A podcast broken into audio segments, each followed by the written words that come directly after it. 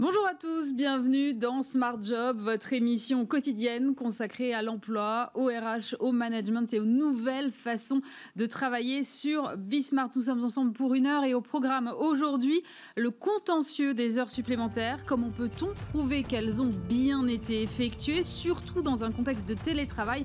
Nous poserons la question à un avocat. La parité encore loin d'être acquise en entreprise. On fera le point là-dessus avec euh, nos amis et partenaires de Welcome to the Jungle et leurs invités. Et puis à l'occasion d'Octobre Rose, nous nous interrogerons sur l'impact du cancer sur la vie professionnelle et sur les solutions que l'on peut mettre en place pour améliorer le retour au travail. Ce sera notre débat du jour. Et en fin d'émission, on se penchera sur les enseignements de l'étude cadre emploi autour de la féminisation des fonctions de direction et des évolutions organisationnelles. Mais avant tout cela, comme chaque jour, le journal avec Sybille Aoujane. Bonjour Sybille. Bonjour Aurélie, au programme de l'actualité ce matin, la situation sanitaire en France se dégrade et avec elle celle du corps médical. L'Ordre national des infirmiers tire la sonnette d'alarme.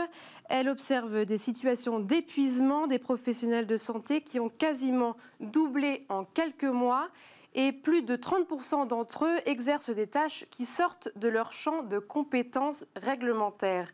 Autre chiffre, 43% des infirmiers ont le sentiment qu'ils ne sont pas mieux préparés pour répondre à une nouvelle vague de contamination.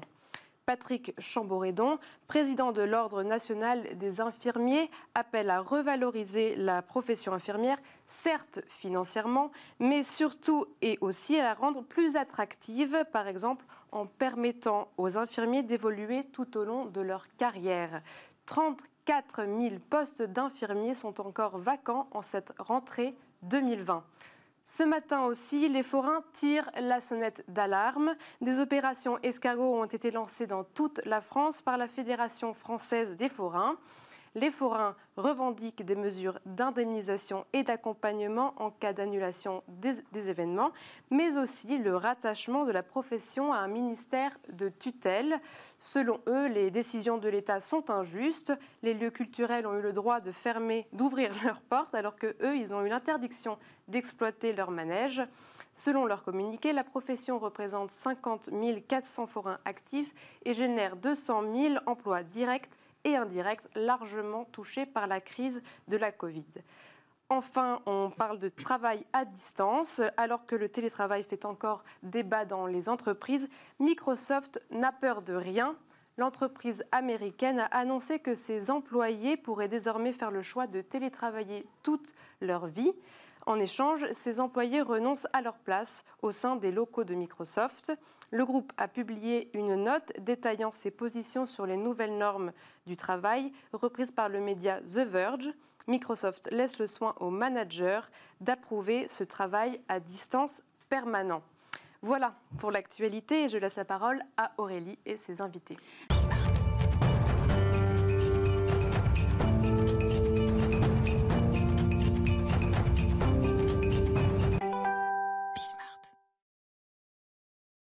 Et donc, pour commencer cette émission aujourd'hui, je suis en compagnie d'Emmanuel Burger. Bonjour. Bonjour.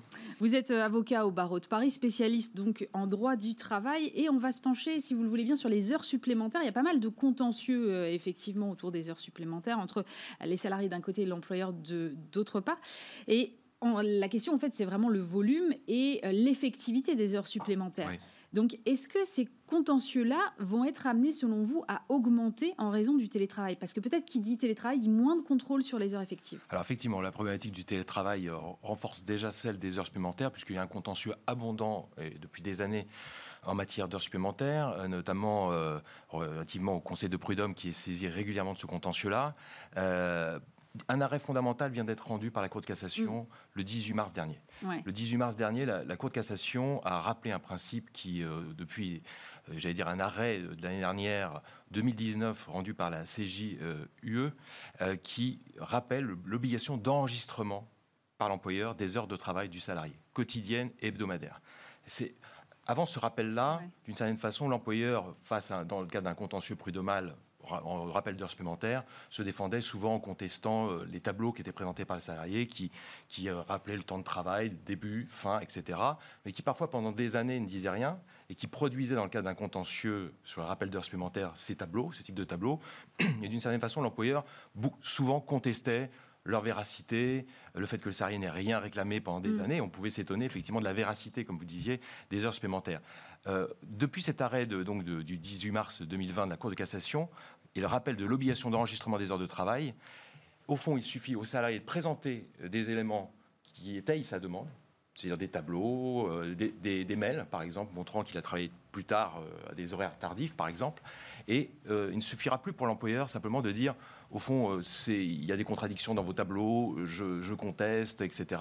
Il maintenant, il lui appartiendra de produire lui-même un décompte des heures de travail et de l'enregistrement des heures de travail du salarié pour pouvoir s'exonérer du paiement des heures supplémentaires en question. Ça veut dire que moi, en tant qu'employeur, je suis obligé de produire ces tableaux et de les mettre en place. Mais comment je peux contrôler les heures de mon salarié s'il est en travail à distance? J'y viens pour, la, pour c'est plus compliqué effectivement.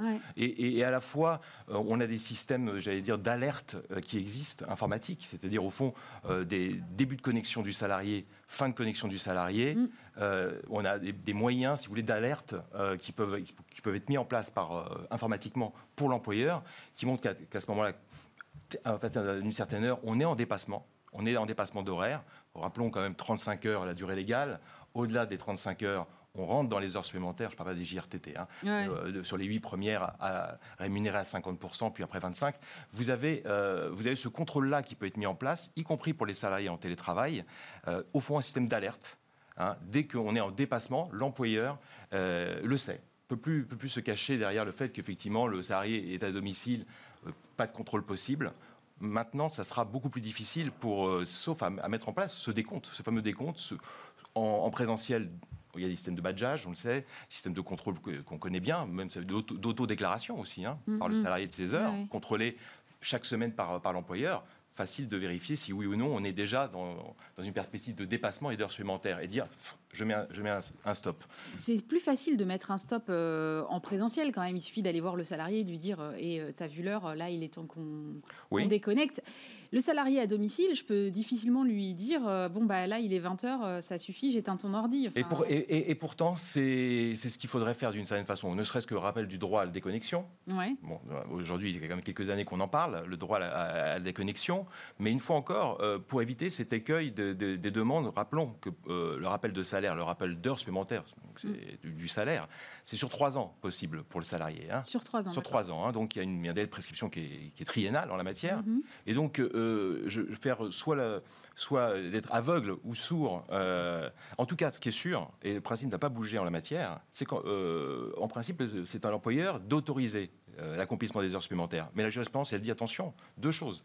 Elle dit que l'employeur qui aurait dû savoir et qui a laissé faire il a donné son accord implicite pour la réalisation des heures supplémentaires. Accord tacite.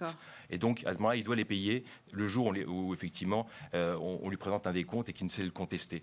Et par ailleurs, si la charge de travail est telle que le salarié ne peut faire autrement que de réaliser des heures supplémentaires, là aussi, d'une certaine façon, euh, l'employeur est presque présumé les avoir acceptées, puisqu'il a donné une telle charge de travail que le salarié ne pouvait faire autrement. Donc le salarié n'a pas à lui demander de, un accord écrit. Là encore, il y a une forme d'accord tacite et l'employeur est susceptible d'avoir à à les payer le jour où elles sont présentées, sauf une fois encore, s'il est en mesure de présenter le fameux décompte, celui qu'aujourd'hui, il faut avoir en tête pour l'employeur, un, décompte des heures euh, qui soit en badgeage. c'est au salarié de le faire ou c'est à l'employeur ou c'est aux deux Ça peut être aux deux. Système de badgeage, vous savez, euh, là, c'est plus simple.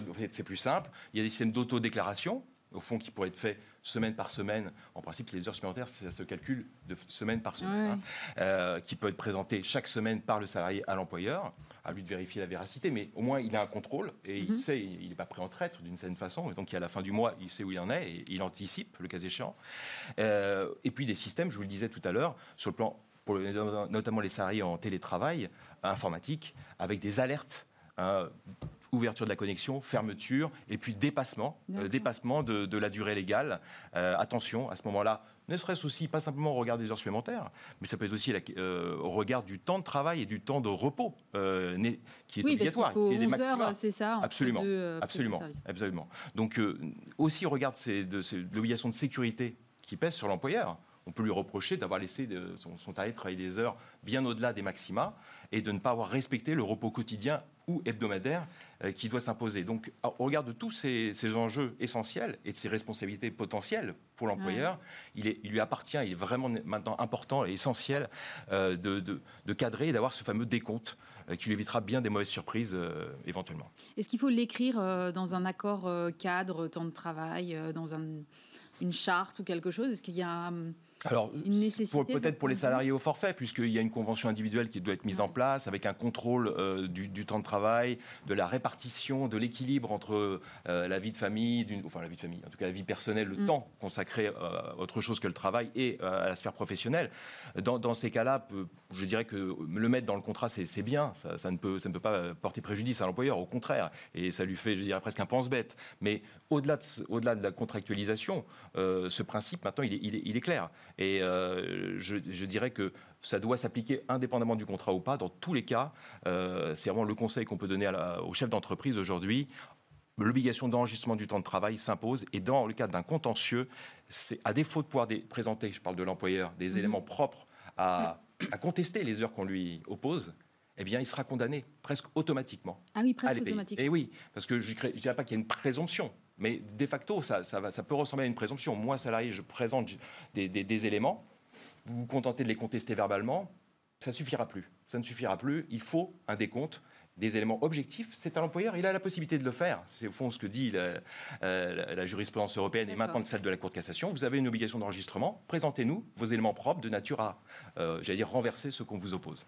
Merci beaucoup Emmanuel euh, Burger. Je rappelle que vous êtes donc avocat au barreau de Paris, spécialiste en droit du travail. Et comme chaque jour, c'est l'heure de retrouver nos amis et partenaires de Welcome to the Jungle.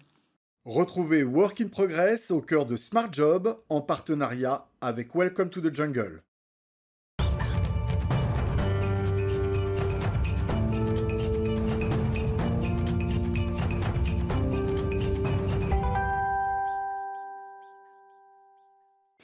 Et en ce lundi, c'est Marie Ouvrard qui nous accompagne. Bonjour Marie. Bonjour. Vous êtes Head of Content chez Welcome to the Jungle. Alors de quoi est-ce qu'on parle aujourd'hui? Alors aujourd'hui, on va parler de d'égalité salariale et de parité. Du coup, il y a vaste encore sujet. vaste sujet. Il y a encore pas mal d'efforts en la matière à fournir, notamment en France. On va en parler avec Karine Aubry. Bonjour Karine. Bonjour. Vous êtes DRH euh, de Dailymotion euh, et vous vous œuvrez euh, en la matière, en tout cas dans votre dans votre entreprise.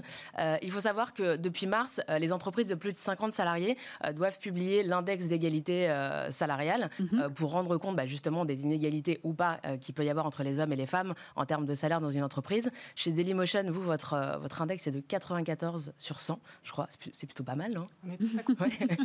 Et donc, du coup, vous menez une politique RH qui va dans ce sens. Est-ce que vous pouvez peut-être nous expliquer pourquoi ça vous, ce combat vous, vous tient à cœur?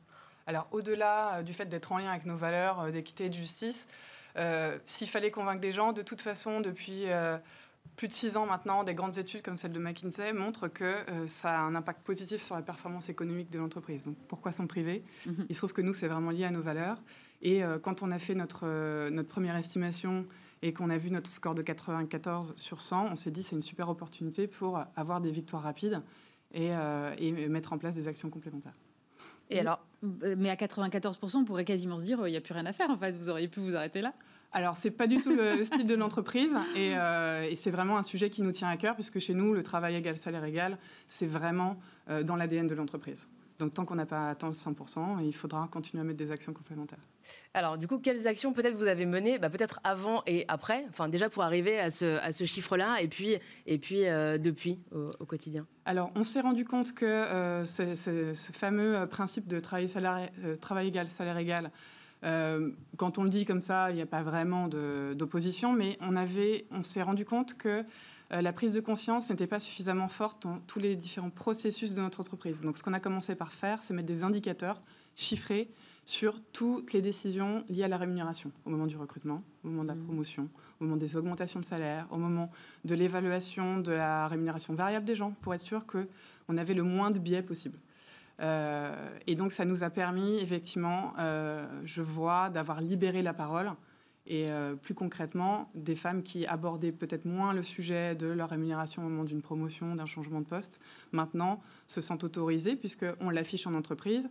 Euh, que c'est une politique très importante pour nous. On s'est même engagé auprès de nos salariés à qu'il n'y ait plus d'accord, enfin vraiment qu'il y ait travail égal, salaire égal à la fin de l'année prochaine. On a un budget dédié pour ça, on communique régulièrement dessus et du coup ça nous oblige à avoir des résultats.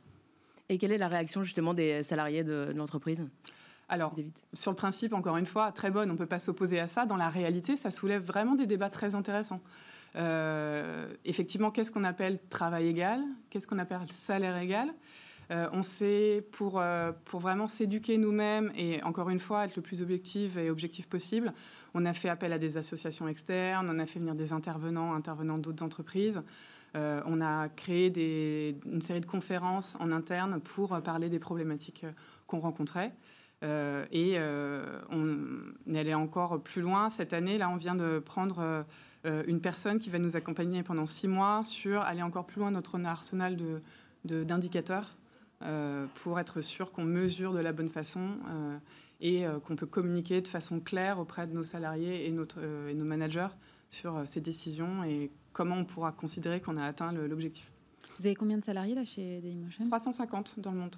Oui, d'accord, donc ça commence à faire effectivement. Et alors moi, je me disais, euh, par rapport à ce que vous dites, la réalité n'est pas forcément la même. C'est-à-dire que sur un même intitulé de poste, le travail n'est pas forcément égal. Vous pouvez mesurer comme ça des, variations d'une personne à l'autre, même si l'intitulé reste le même finalement sur la fiche de paye. Vous touchez euh, un très bon point qu'on a essayé effectivement de traiter au mieux parce que l'intitulé de poste, en plus chez nous, on est très créatif.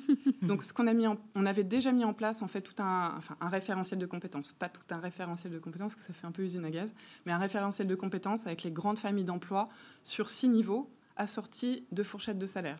Donc, ce qui nous permet effectivement euh, pour euh, les managers qui recrutent, qui font de la mobilité interne avec nous, le support des ressources humaines, d'avoir une base, mhm. effectivement. Et à chaque fois, on se pose la question de l'entrée dans le job. Nous, on va considérer que euh, dans ce référentiel, on va rester 2-3 ans. Ce qui fait que, effectivement, le travail égal, c'est celui, par exemple, du tout début euh, du, job dans, dans, un rôle.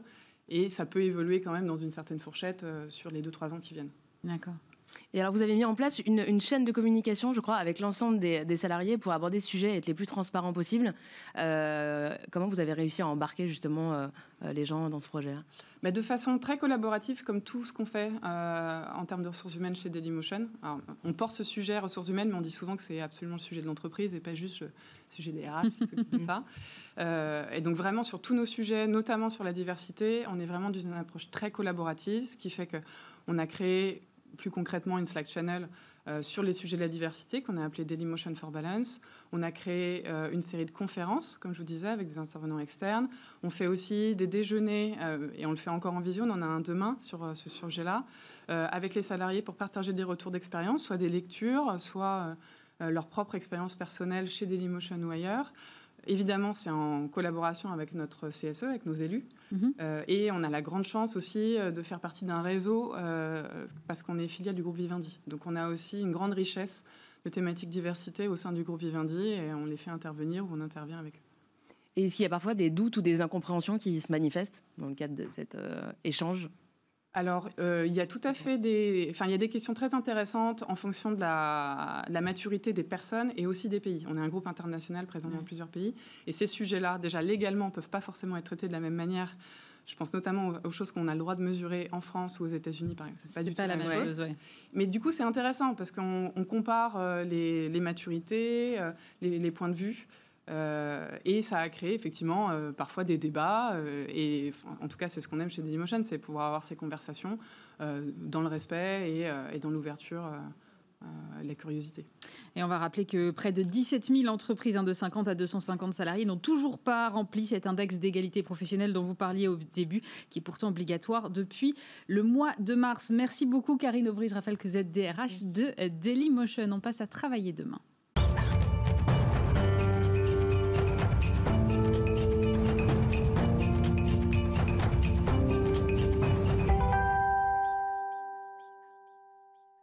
Quelle est votre prochaine invitée, Marie? Alors, ma prochaine invitée est euh, Rebecca Mselem, qui est la fondatrice de Gloria Media et de la newsletter euh, Les Glorieuses. Euh, donc, je pense qu'elle va nous rejoindre d'ici quelques secondes. Par Skype. Je crois qu'elle est en duplex, donc j'imagine que la liaison a été établie, mais qu'on ne devrait pas tarder à la voir. La voilà. On va parler un peu aussi, bah, c'est toujours dans le prolongement de ce sujet sur évidemment l'égalité salariale, puisque les Glorieuses, c'est eux qui ont aussi lancé ce mouvement en France, ou cette newsletter du, qui s'appelle le mouvement 6 novembre 16h47, où on sait qu'à partir de... on travaille pour rien dans, les femmes, voilà, les femmes ne travaillent pour rien. Bonjour Rebecca. Bonjour. euh, enchantée, ravie de, vous recevoir aujourd'hui. Est-ce que peut-être vous pouvez bah, commencer par nous expliquer un peu de quoi est née cette newsletter Les Glorieuses? Oui, carrément. C'est une newsletter que j'ai lancée il y a cinq ans. Cette semaine d'ailleurs, ça fait cinq ans que, que je l'ai envoyée pour la première fois, euh, la newsletter. Et en fait, l'idée de départ, c'était euh, de faire en sorte d'avoir un nouvel imaginaire où il y ait davantage de femmes qui fassent partie de cet imaginaire. Et donc de parler de sujets d'actualité avec des analyses euh, plutôt qui venaient d'intellectuelles femmes. Euh, d'économistes femmes et finalement tout ce qu'on retrouvait pas forcément dans les médias traditionnels. Et donc l'idée c'est que chaque semaine je vais aborder soit des faits politiques, soit des faits culturels, euh, mais toujours du coup avec le prisme du féminisme. Et alors, du coup, comme je le disais un petit, un petit peu le, temps qu'on vous, vous, attende, vous avez euh, lancé il y a quelques années le mouvement 6 novembre 16h47. Est-ce que vous pouvez nous expliquer concrètement de quoi il s'agit? Oui, carrément. Ça, euh, ça fait quelques années, ça fait quatre ans qu'on fait ce mouvement tous les ans. Et en fait, c'est le moment où théoriquement les femmes devraient s'arrêter de travailler du fait des inégalités de salaire. Et, en fait, ce qui s'est passé, c'est que la première année, j'ai vu euh, les Islandaises descendre dans la rue à, à 14h30, il me semble fin octobre, quelque chose comme ça. Euh, et, en fait, toutes les Islandaises étaient descendues dans la rue. Bon, elles sont pas beaucoup, beaucoup, sont moins que les Françaises, mais c'était une image extrêmement impressionnante de toutes les femmes qui euh, sortaient de leur travail à 14h30 et manifestaient contre les inégalités de salaire. Et ce que je trouvais extrêmement intéressant, c'était que l'Islande, en fait, c'est le pays au monde où les inégalités sont les plus faibles entre les femmes et les hommes mais elles demeurent toujours. Et en fait, ces femmes, ça fait euh, plus d'un quart de siècle qu'elles descendent dans la rue tous les ans pour faire en sorte de demander cette égalité de salaire. Et donc ça m'a inspiré pour me dire, bon ben voilà, est-ce que si en France on faisait la même chose, quelle serait finalement cette date à laquelle on devrait théoriquement s'arrêter de travailler? Et donc chaque année, euh, je prends le chiffre de l'Eurostat, qui est en fait le chiffre utilisé par les Islandaises elles-mêmes, et je le rapporte au nombre de jours ouvrés dans l'année, ce qui me donne une date différente d'année en année. Et alors, comment a évolué justement bah, cette prise de conscience euh, ces dernières, euh, ces dernières années? Euh, ben, je pense qu'il y a une prise de conscience assez globale finalement en France, notamment du fait des, des mouvements internationaux qui se battent, notamment des mouvements féministes qui se battent contre les inégalités de salaire. Et puis je pense que ce qui est intéressant avec ce mouvement, c'est que c'est assez concret en fait on se rend compte que tous les ans, à partir du 4 novembre, 5 novembre, c'est quand même assez tôt, euh, on se rend compte que les, inégalités de salaire représentent quand même deux mois, de, deux mois de salaire. Et je pense que le fait que ce soit aussi concret dans l'imaginaire collectif montre que... Euh, enfin, en tout cas, ça a généré une prise de conscience collective et, euh, et des prises de position politique qui, à mon sens, ne sont pas suffisantes. Mais bon, on n'est jamais satisfait tant qu'on n'est pas arrivé à l'égalité complète. Justement, Rebecca, comment est-ce qu'on peut faire pour réduire davantage ces inégalités alors? Euh, alors nous, on propose en fait trois solutions. Et en fait, c'est pas trois solutions que j'ai sorties de mon chapeau ou que j'ai inventées. C'est trois solutions qui ont fait leur preuve dans d'autres pays dans le monde. Donc, par exemple, comme en Islande, ils ont euh, créé un, certificat d'égalité obligatoire. Donc, ça veut dire que ce sont les entreprises elles-mêmes qui doivent prouver auprès de l'administration qu'elles respectent ces égalités de salaire donc en publiant les grilles de salaire en fonction euh, des différents postes. Et en fait, ce certificat d'égalité salariale est obligatoire si vous veut euh, accéder à un certain nombre d'incitations fiscales. Donc on voit qu'il y a quand même un, lien entre euh, le fait d'avoir ce certificat et avoir des avantages fiscaux. Donc ça, c'est le premier élément. Le deuxième élément, c'est le fait d'avoir une transparence des salaires. Et donc cette transparence des salaires doit venir des entreprises. Le fait qu'on publie au sein d'une entreprise euh, tous les salaires fait que quand on postule au sein de cette entreprise, on sait à quoi on peut prétendre en fonction du poste auquel on postule.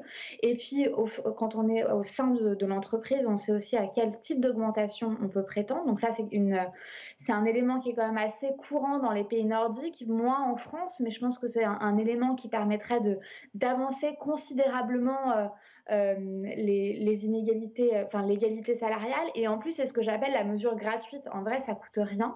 Et au final, ça permet vraiment de faire avancer très rapidement euh, euh, ce problème des inégalités de salaire. Et le troisième élément, et on entend beaucoup parler ces derniers temps, c'est euh, le congé paternité. Le fait de faire un congé paternité qui soit équivalent au congé maternité post-accouchement. Ça, c'est une condition sine qua non pour arriver aux inégalités, à l'égalité salariale, pardon, pour plusieurs raisons la première raison, c'est que finalement, les chefs d'entreprise vont euh, inconsciemment privilégier un collègue masculin à un collègue euh, euh, féminin au moment du recrutement, au moment de l'âge du premier enfant, qui est à peu près de 30 ans, 31 ans. Et en fait, on se rend compte que c'est l'âge où les inégalités de salaire se creusent considérablement entre les femmes et les hommes. Alors, on a vu qu'en France, effectivement, il y avait une proposition pour allonger le le congé paternité. Le problème, c'est que c'est un allongement qui n'est pas obligatoire et à partir du moment où c'est pas obligatoire, bah, finalement, il va y avoir une pression pour que les hommes ne le prennent pas forcément au sein de leur entreprise, alors que je suis convaincue que les hommes euh, sont contents d'avoir un congé paternité et de passer les premiers jours euh, de, l'existence de leur enfant avec eux. Mm. Euh, et, c'est surtout pas suffisamment long pour faire en sorte d'endiguer considérablement les inégalités de salaire. Et Merci. Merci beaucoup euh, Rebecca. Évidemment, le sujet est vaste et on pourrait en, discuter beaucoup plus longtemps. Rebecca Amselem, fondatrice de Gloria Media et Marie Ouvrard, Head of Content de Welcome to the Jungle. Marie, on retrouve évidemment vos équipes dès demain dans euh, Smart Job. On marque une pause, on se retrouve juste après avec notre débat. tout de suite.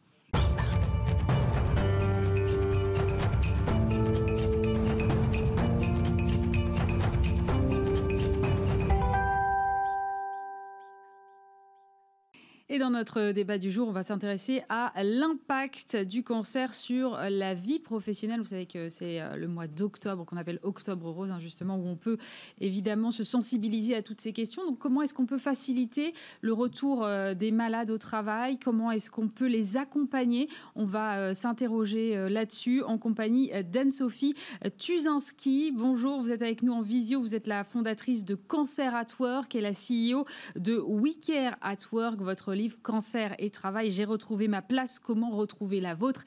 C'est aux éditions Erol. À mes côtés également Isabelle Guillaumard, bonjour. Bonjour. Vous êtes euh, la fondatrice du laboratoire Osalis et présidente euh, du groupe CCI Productions. Votre livre Combattante, c'est aux éditions cette fois du Cherche Midi. Et puis Géraldine Magnier, bonjour. Bonjour. Vous êtes fondatrice du Vent Bleu et votre livre après la maladie, Le Travail, c'est aux éditions Henrik B. Éditions. Alors je vais commencer par vous, Anne-Sophie. Qu'est-ce qui vous a amené à créer euh, Cancer at Work Eh bien, tout simplement mes compétences professionnelles dans le secteur des ressources humaines, l'expérience de vie du cancer en 2011 et la demande des entreprises euh, de les aider à mieux concilier cancer et plus largement maladie et travail. Il y a des attentes spécifiques de la part des DRH. Vous avez le sentiment, vous, que les DRH aujourd'hui bah, ne savent pas faire, tout simplement? En fait, les entreprises sont confrontées à un nombre de plus en plus important de situations de cancer et de maladie. Or, la maladie n'existe pas dans le monde du travail, pas plus que la vie professionnelle n'existe dans le parcours de soins, ce qui crée des difficultés à la fois chez les professionnels de santé, mais aussi dans les entreprises. Et c'est pour pallier à ces difficultés que j'ai fondé le premier club d'employeurs euh, qui se mobilisent pour mieux concilier cancer et travail. Isabelle, vous, vous avez lancé euh, la première marque de dermocosmétique euh, de haute conception dédiée aux femmes touchées par le cancer du sein. Qu'est-ce qui vous a amené à, cette, euh, à cette nouvelle entreprise? L'expérience personnelle, là aussi, la double compétence, cancer du sein agressif et mm. chef d'entreprise d'un grand groupe de 250 salariés et les effets secondaires euh, des, traitements anticancéreux qui vous sauvent la vie. Il faut, il faut pas oublier de noter. L'objectif est de vous sauver la vie.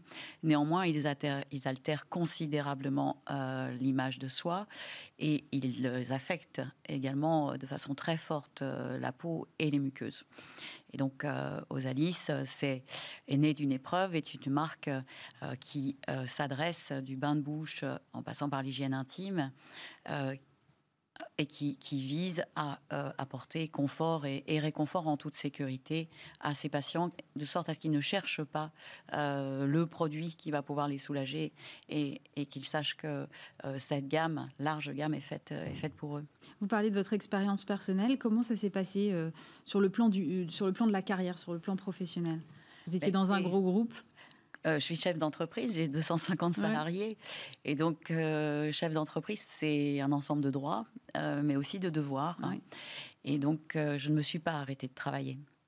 Ah, vous n'êtes pas arrêté de travailler? Non, j'ai eu neuf mois de traitement lourd, de chirurgie, chimiothérapie, radiothérapie, puis cinq ans d'hormonothérapie. Et je ne me suis pas arrêtée. Alors, euh, à l'évidence, j'en avais la possibilité aussi, au-delà de la force euh, physique euh, qu'il faut, bien sûr, mais j'avais aussi cette possibilité parce que j'étais moi-même dirigeante. Et donc, si je ne pouvais pas sortir de mon lit, je restais dans mon lit. Les salariés n'ont pas cette, cette possibilité.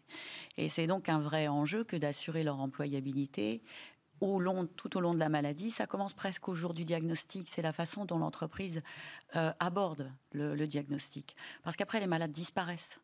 Euh, et on ne les revoit pas pendant un an, deux ans.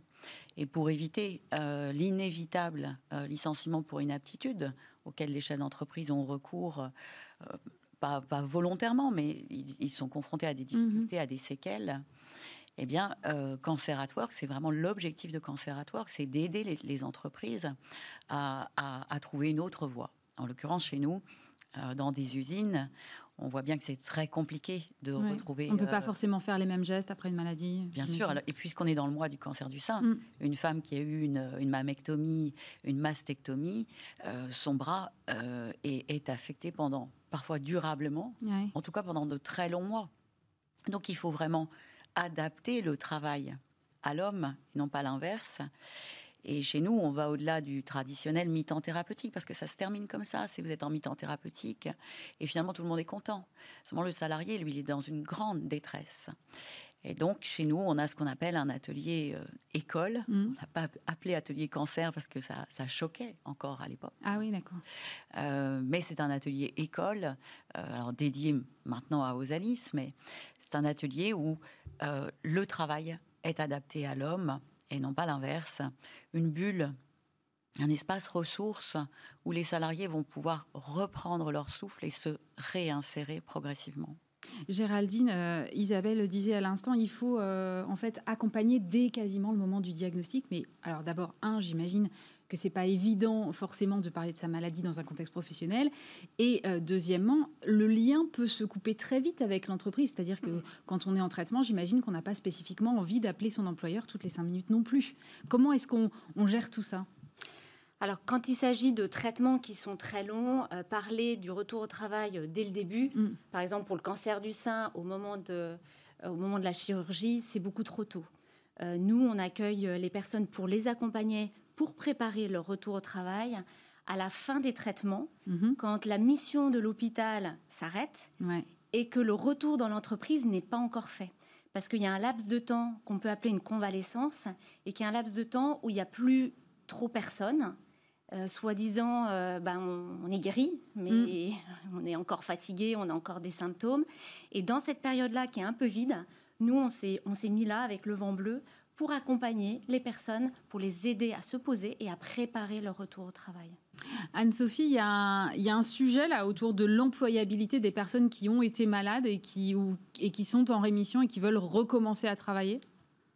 Oui, il y a un sujet, il y a un sujet à différents niveaux. Il y a un sujet humain il y a un sujet social et puis il y a aussi un sujet économique et sociétal, puisque euh, les personnes qui veulent recommencer ou qui peuvent recommencer à travailler, elles ont le souhait de conserver leur place dans la société. Cette activité leur est essentielle pour continuer à vivre, à garder leur place. C'est aussi un droit constitutionnel, on a tendance à l'oublier, mais euh, notre constitution nous impose le devoir de travailler, mais aussi le droit à l'emploi.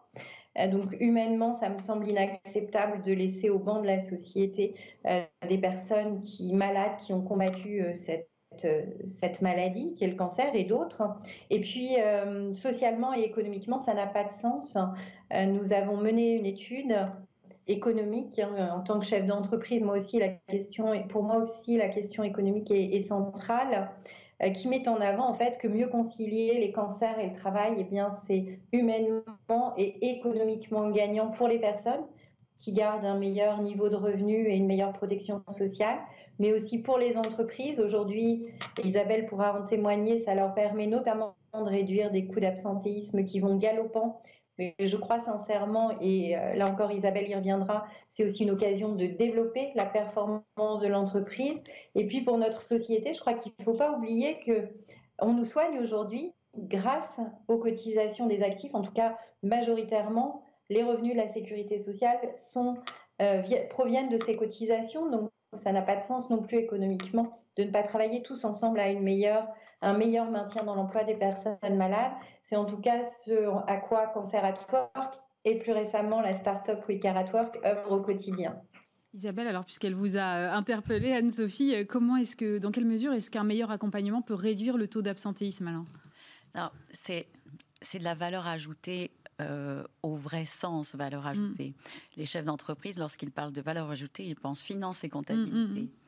Mm, mm, et le fait d'avoir une politique sociétale humaine euh, à l'égard de la maladie grave, finalement, vous apercevez que ça modifie l'état d'esprit euh, dans l'entreprise.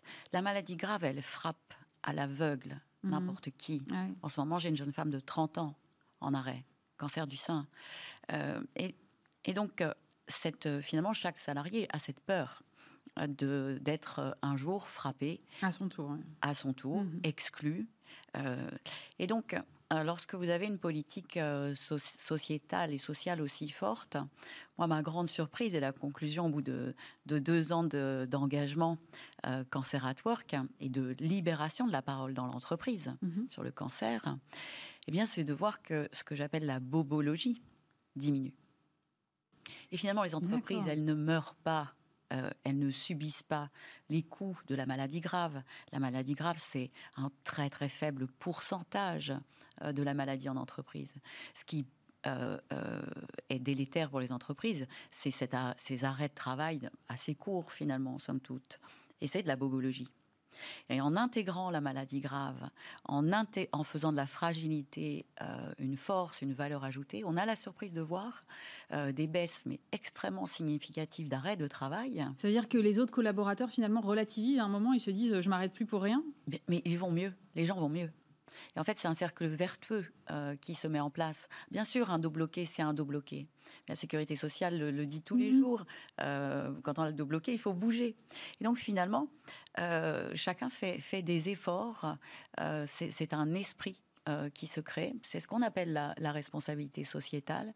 C'est créer de la valeur avec la fragilité. Et ça, c'est vraiment, ça, ça c'est un, c'est un cercle vertueux, je pense. Géraldine, et il faut qu'il y ait une stratégie qui vienne d'en haut. Euh, on entend euh, Anne-Sophie mmh. ou Isabelle qui sont chefs d'entreprise. J'imagine qu'il faut insuffler dans l'entreprise un regard euh, un peu bienveillant et un peu compréhensif parce que le regard des autres collaborateurs mmh. peut parfois être compliqué à gérer aussi. Alors le regard des autres, il est compliqué à gérer, pas par malveillance, très souvent. Hein. Il y a, non, non, de manager malveillant, puisqu'on Mais plutôt on ne sait pas se positionner forcément. Exactement. Euh. On est, la, maladie rend mal à l'aise, euh, elle rend, euh, elle rend un petit peu maladroit sur les mots que l'on va dire à la personne quand elle rentre, ou empêcher de passer un, un coup de fil pendant la maladie pour savoir comment, comment ça va. Et donc, du coup, effectivement, c'est plus par méconnaissance que par malveillance. oui, par euh, peur aussi de déranger dans un contexte qui peut être compliqué. Exactement. Est-ce qu'il y a des, euh, des outils, Anne-Sophie, euh, pour les managers, là, justement, pour les aider à mieux appréhender ces questions, à savoir un peu comment se comporter vis à -vis de leurs collaborateurs qui sont dans ce type d'épreuve? Oui, tout à fait. Et c'est des outils que nous développons au sein de, cette startup We Care at Work, qui est une startup à impact. Hein. Ce qu'on veut faire euh, dans We Care at Work, c'est la preuve qu'on peut entreprendre après une maladie grave, après un cancer, euh, malgré les conséquences de la maladie et malgré les difficultés d'accès aux capitaux. Et donc, nous développons des outils qui sont des outils de sensibilisation et de formation euh, ou d'accompagnement à destination notamment des managers et nous le faisons en présentiel grâce à un réseau de consultants national, mais aussi en distanciel. Et la crise du Covid a été pour nous finalement un accélérateur. nous sommes organisme de formation certifié Datadoc et Calliope. On a une grande attache à la démocratisation des outils et grâce à cette certification, eh bien, toutes nos formations à destination des managers euh, sont prises en, charge par les OPCO, donc euh, gratuites et accessibles à toutes les entreprises, parce que c'est un sujet qui concerne tout le monde partout en France, euh, de les petites, les grandes entreprises, quel que soit leur secteur d'activité. Donc oui, des outils existent. Géraldine, quand les gens viennent vous voir chez Le Vent Bleu, quelles sont leurs premières questions Quelles sont les problématiques qu'il faut traiter en urgence en premier lieu? Alors euh, souvent les personnes sont euh, assez angoissées et euh, les messages qu'on reçoit sur le site internet, puisque les gens nous, nous, nous, contactent via aussi notre site internet, c'est je sais plus, je sais plus, je sais pas comment faire, je suis perdue, je sais pas si je veux faire cette reconversion ou pas, je ne sais pas comment reprendre mon travail.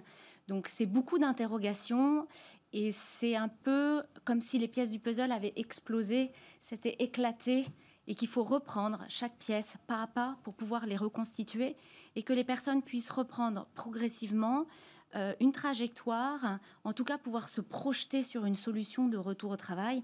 Et c'est tout le travail qu'on fait dans ces accompagnements de coaching, mm.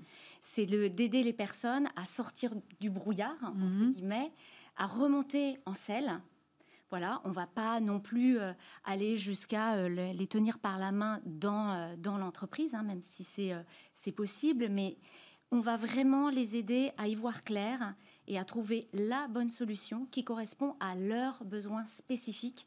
Et les besoins spécifiques sont vraiment singuliers et particuliers à chacun et chacune. Isabelle, euh, vous, vous avez conservé la tête de votre entreprise, vous avez même développé euh, d'autres choses en parallèle, Odalis donc en l'occurrence. Euh, comment est-ce que vous voyez les choses? Est-ce que c'est possible de reprendre quand même son travail de la même façon ou finalement c'est un cas très marginal et il faut de toute façon des adaptations, des reprises progressives? Comment est-ce que vous voyez les choses? Il est clair que les, traitements sont très lourds, donc c'est le, cancer, c'est à la fois une épreuve physique et mm. une épreuve morale. Donc, euh, euh, à l'évidence, c'est compliqué. Toutefois, euh, quand la parole est libérée d'emblée, on s'aperçoit que la, coupure est, beaucoup moins importante. Donc, accompagner, être présent, bien sûr, si le salarié le souhaite, s'il y a un refus, mais dès lors que la parole est libérée dans l'entreprise, les choses changent. Donc, c'est tout à fait possible de retrouver son emploi. J'aime bien souligner euh, et c'est un programme euh, de Cancer at Work qui est euh, Fighting Cancer, que, que, ces personnes ont développé ce qu'on appelle une intelligence émotionnelle, mhm. qui est liée à l'épreuve, une épreuve redoutable. Et cette intelligence émotionnelle, c'est une richesse pour l'entreprise dans toutes les entreprises, a fortiori à l'heure où on va vers l'intelligence artificielle, qui va être un formidable allié mhm. euh, économique, cette intelligence artificielle, si elle n'est pas managée par des hommes intelligents avec mhm. une intelligence émotionnelle, elle peut être euh, dangereuse. Et donc, ces personnes, il faut réussir à euh, intégrer qu'elles ont de la valeur, elles ont des difficultés, des séquelles durables ou réversibles, mais elles ont développé quelque chose en plus. Et ce quelque chose en plus, si on capitalise dessus, eh bien, ça, crée une formidable énergie. Et là, ça crée de la valeur ajoutée dans l'entreprise. Anne-Sophie, euh, on peut effectivement capitaliser, comme dit Isabelle, sur, euh, je ne sais pas si on peut appeler ça une compétence, mais en tout cas quelque chose qui s'est développé pendant la maladie. On peut et je crois qu'on doit effectivement capitaliser sur cette compétence qu'on a symbolisée euh, sur LinkedIn via la compétence Fighting Cancer. On peut et on le doit puisque hum, c'est aussi l'avenir euh, de notre système de protection sociale qui se joue avec l'emploi des personnes malades. Et ce serait dommage de se priver de ces compétences que tous les recruteurs peinent à recruter. Moi, j'ai des amis DRH qui me disent tout le temps, oh là là, c'est les fameuses compétences douces, ces fameux soft skills, on a du mal à trouver des personnes. Je leur dis, mais intéressez-vous aux personnes qui ont vécu des épreuves de vie parce qu'elles ont, dans cette expérience douloureuse de vie, développé des capacités d'adaptation, de prise de recul, d'humanité, de résilience qui sont extrêmement précieuses dans les entreprises et, et dans la société en général. Alors justement, je crois que c'est Canceratoire qui a sorti une étude, je crois l'année dernière, pour dire qu'un quart des actifs ayant eu un cancer n'ont pas le sentiment d'avoir retrouvé leur place. Deux tiers estiment ne pas avoir les mêmes opportunités de carrière. Anne-Sophie, ça veut dire que même une fois qu'on est réinséré dans l'entreprise, euh, on ne suit pas le même chemin euh, que euh, ceux qui ont été épargnés par la maladie. Il n'y a, pas, a pas de progression similaire alors aujourd'hui, il faut avoir en tête qu'il y a une centaine d'entreprises en France euh, qui sont les membres de Cancératoire, qui ont décidé réellement de faire exister le sujet de la maladie dans leur euh, corps social, dans leur pratique managériale, dans leur politique sociale et sociétale. Donc vous imaginez que les marges de progrès avec 3,5 millions et demi d'entreprises en France sont énormes. Et donc effectivement, aujourd'hui, les cancers, les maladies graves sont facteurs de discrimination, de désinsertion professionnelle.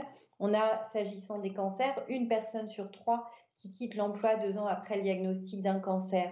Or, euh, concilier cancer et travail ou maladie et travail, eh bien, c'est possible. Euh, tous nos membres en font la, démonstration. Non, seulement c'est possible, mais cela permet de créer de la valeur humaine. J'ai plaisir souvent à citer une équipe euh, chez un de nos, de nos membres qui euh, dit de son, cette expérience de vie partagée de la maladie, c'est le meilleur séminaire de team building euh, qu'on ait jamais vécu, mais c'est aussi l'occasion de créer de la valeur sociale, puisque finalement, s'intéresser au sujet permet de revisiter ses politiques sociales, ses accords de santé au travail, de qualité de vie au travail, de handicap. C'est euh, une valeur créée au plan économique, on l'a évoqué tout à l'heure, et évidemment au plan sociétal, puisque cela permet des innovations comme euh, aux dont Isabelle a parlé, mais aussi de la pérennité de notre système. Et moi, en tant que femme malade, ayant eu la chance d'être soignée en France, euh, on râle souvent, mais je remercie le système de protection sociale français de m'avoir permis de guérir et de m'avoir permis de vivre, et j'espère pouvoir léguer cela à mes enfants. Géraldine, comment est-ce qu'on change le regard alors des recruteurs qui parfois, euh, pour qui parfois ça peut être un frein euh, de voir que quelqu'un, un candidat, est passé par un cancer, par exemple? Et comment est-ce qu'on intègre mieux euh, et qu'on fait prendre conscience aux dirigeants d'entreprise que oui, finalement, ça peut aussi être une chance et qu'il ne faut pas s'arrêter juste aux arrêts maladie longue durée, mais qu'on peut aller voir au-delà? Alors déjà, ça passe par chacun des, chacune des personnes qui retournent dans son emploi qui a le choix ou pas de parler de son parcours de la maladie et de parler ou pas de ses besoins spécifiques pour avoir une adaptation. Et puis, moi, j'interviens aussi dans les entreprises et de façon beaucoup plus large, euh, d'accompagner les entreprises, les managers, donc euh, des petits groupes en coaching, de managers, de dirigeants, pour euh, prendre soin de l'autre dans l'entreprise. C'est-à-dire de toutes les personnes qui sont fragiles, pas forcément euh, avec des maladies, mais ça peut être aussi les salariés aidants, ça peut être toutes les personnes qui ont une épreuve de vie à un moment donné qui fait que la trajectoire professionnelle tangue un peu, mhm. et de faire en sorte que par la sensibilisation des managers euh, à cette d'être à l'écoute de ces problématiques-là, de les amener petit à petit à intégrer aussi dans le management au quotidien, euh, se prendre soin de l'autre qui est au quotidien et qui devient un peu un ADN euh, dans la culture de l'entreprise. Ça fait partie intégrante, j'imagine, aujourd'hui de la culture de vos deux entreprises, Isabelle ah oui, c'est une raison, c'est une raison d'être. Euh, euh, le groupe, le laboratoire, nous sommes, nous sommes finalement une, devenus une entreprise résiliente hein, au sens noble du terme, c'est-à-dire que nous arrivons à transformer les épreuves en opportunités au sens là aussi euh, euh, noble du terme. Et, nous arrivons à concilier l'exigence euh, et, la bienveillance. Ces deux mots que l'on oppose, et souvent c'est un peu grossier la bienveillance, c'est en entreprise. on préfère nettement le terme de performance. Mm-hmm. eh bien, si on concilie les deux, on arrive à la performance, incontestablement.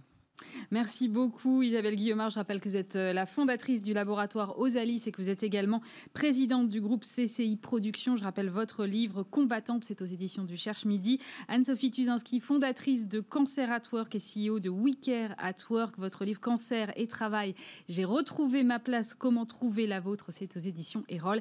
Et Géraldine Magnier, fondatrice donc du Vent Bleu, votre livre également, puisque toutes ces femmes ont écrit de très beaux ouvrages après la maladie, le travail chez c'est chez Henrik B. Édition. Dans un instant, fenêtre sur l'emploi.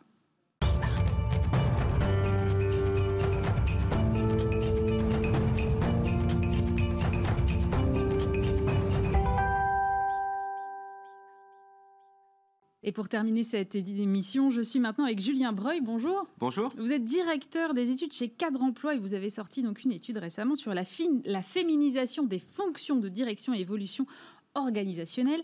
Euh, la féminisation des fonctions de direction, justement, qu'en pensent les cadres que vous avez interrogés? Alors effectivement, on a, sorti une étude à l'occasion des 30 ans de cadre emploi. Mm. On s'était intéressé à ce qui s'était passé pendant les 30 années avant notre anniversaire, mais maintenant on s'est intéressé à ce qui se passera dans les 30 prochaines mm. années. Et effectivement, on s'est aperçu que il y avait une féminisation forte, notamment sur le marché de l'emploi des cadres, euh, depuis 30 ans, et que si on prenait des décisions, notamment pour intégrer en de plus on partait de rien du tout, quoi. Exactement. Alors c'est vrai que euh, le, si on prend les femmes dans l'emploi, 5,5% euh, des femmes qui avaient un emploi étaient cadres il y a 30 ans. C'est désormais à peu près 16%, donc on mm. voit que ça a fortement évolué. Il n'en reste pas moins que plus on augmente de niveau, c'est-à-dire qu'on passe de cadre à membre de CODIR et COMEX, plus on s'aperçoit que la féminisation est de plus en plus faible. Mhm. C'est donc assez logique que finalement, quand on regarde la question qu'on leur a posée, c'est-à-dire est-ce qu'on, si on incitait à avoir plus de femmes dans les comités de direction, cela aura un impact positif par rapport à l'égalité homme-femme, par rapport à une vision de la société plus positive, j'allais dire, euh, oui, bah forcément, on a des chiffres qui sont très élevés, qui tournent entre 85 et 90% Donc, globalement, on est tous euh, d'accord pour dire que s'il y avait des mesures dans ce sens-là, ça serait plutôt positif à la fois euh, pour la société, pour l'entreprise et bien évidemment pour l'image que cela renvoie. Puisque vous vous projetez sur les 30 prochaines années, quelles sont les évolutions euh, que vos cadres voient? Qu'est-ce qu'ils retiennent? Alors en fait, les, cadres vivent déjà un peu le moment présent, puisque dans les items qui ont été proposés et ceux qu'ils pensent déjà avoir un impact, on retrouve bien évidemment l'IA, on retrouve bien évidemment l'évolution sur l'organisation de travail. Et je pense que pour le coup, le télétravail a eu un gros impact suite au confinement. Mm-hmm. Et en corollaire, j'allais dire, de l'intelligence artificielle, on retrouve la digitalisation des métiers. Alors après, certaines fonctions ou métiers sont plus impactés. On voit que sur la digitalisation des métiers, les métiers du marketing sont très impactés.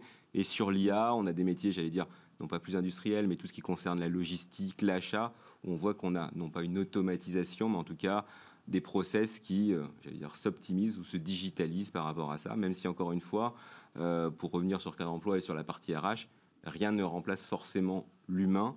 Aujourd'hui, on n'a pas de chiffres spécifiques pour dire combien d'emplois seront rajoutés, menacés par rapport à cette digitalisation, mais en tout cas, voilà, c'est un fait qui est avéré et qui est relaté par les cadres dans l'étude qu'on a menée. dans cette étude, il y a 26% euh, seulement des cadres qui citent la digitalisation des métiers et des activités.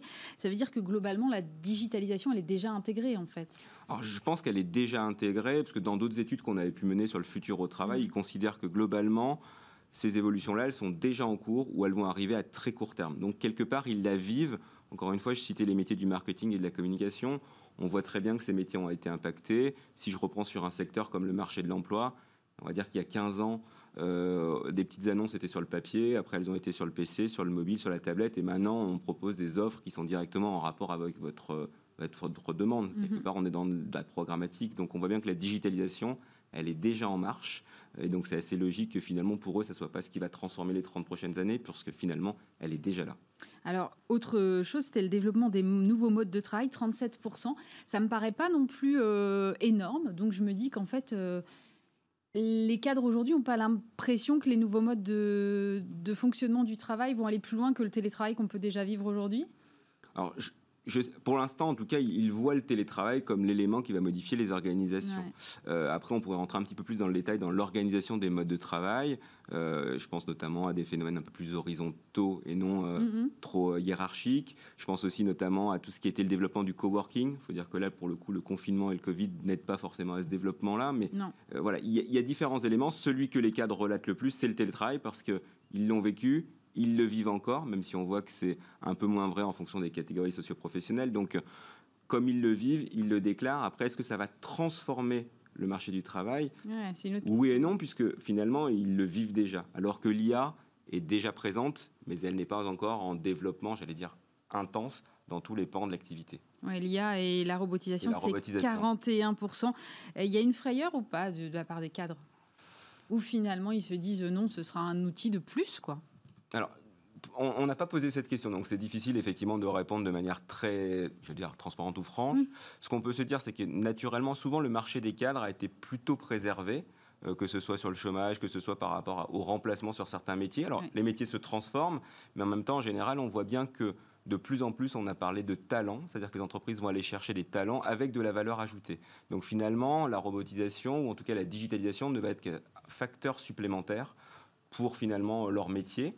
Donc je ne pense pas qu'ils le voient comme une crainte. On avait pu mesurer quand même que la crainte, elle était plus forte sur des profils, j'allais dire, moins diplômés, avec moins d'expérience. Euh, après, forcément, c'est quelque chose qui amènera une transformation qui peut être positive ou parfois, j'allais dire, un peu plus euh, négatif selon les, selon les métiers ou selon les secteurs d'activité. Merci beaucoup, Julien Breuil. Je rappelle donc que vous êtes euh, directeur des études euh, chez Cadre Emploi. C'est la fin de Smart Job. Merci de nous avoir suivis. Arnaud Ardouin revient bien sûr très vite et demain, vous aurez rendez-vous avec Eva Ben Saadi qui vous présentera l'édition donc de demain. Très bonne journée à tous sur Bismart.